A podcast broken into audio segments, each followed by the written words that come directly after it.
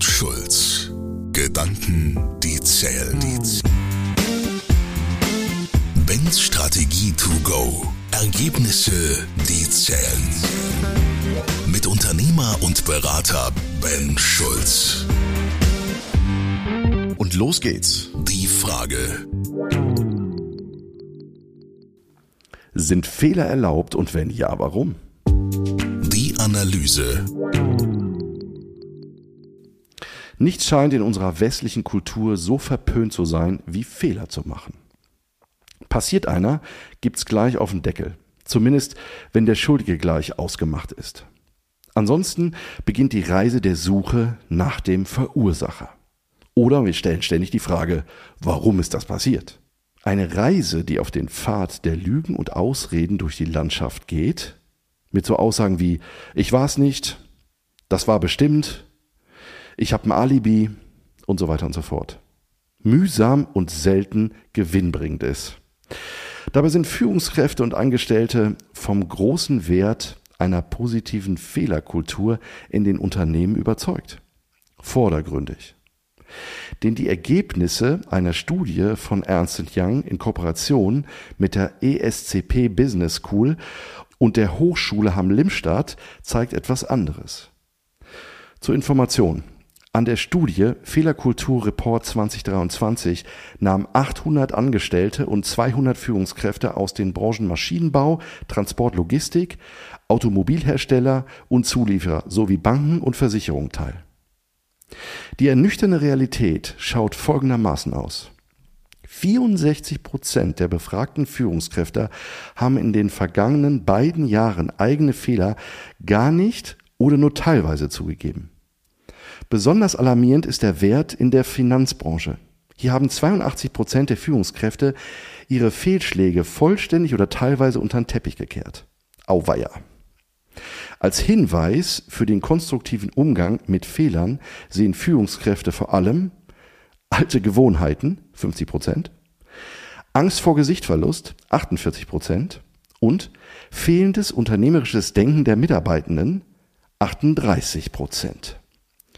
Die Hauptgründe, aus denen Führungskräfte nicht zu ihren eigenen Fehlern stehen, sind die Sorge vor Karrierenachteilen, 43 Prozent, und die Angst vor Jobverlust, 34 Prozent.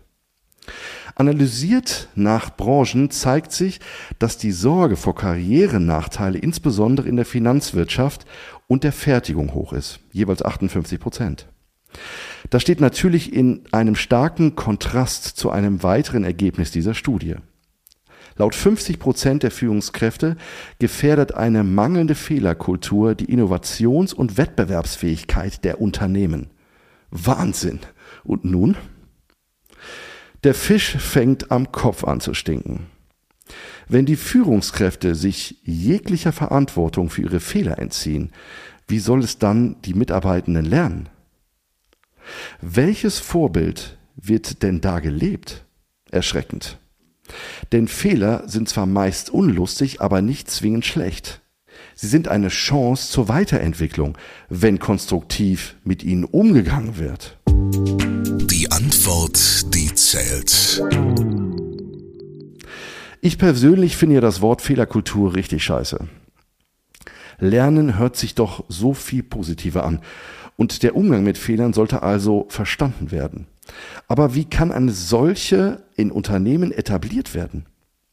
Genau indem erst die Unternehmer und Führungskräfte diese annehmen und vorleben und sie Teil der Unternehmenskultur wird. Echt? Authentisch. Und nicht nur auf dem Zettel. Diese setzt selbstverständlich eine bewusste Reflexion der eigenen Werte und Einstellung voraus.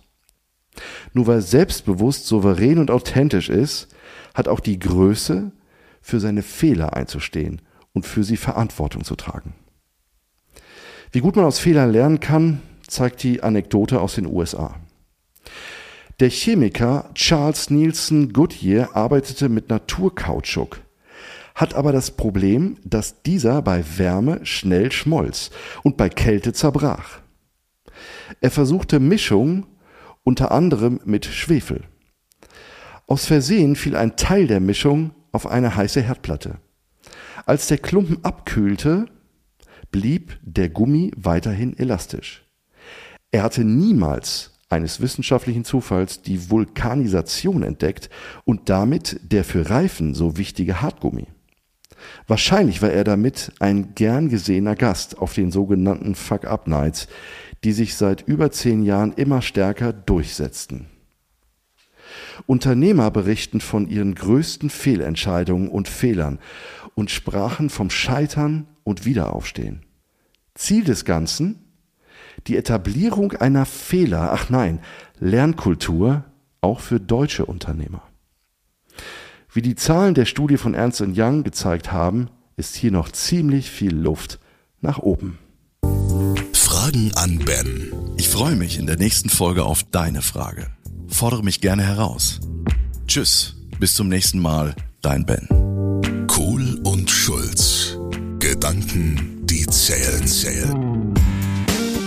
Mit Walter Kohl und Ben Schulz.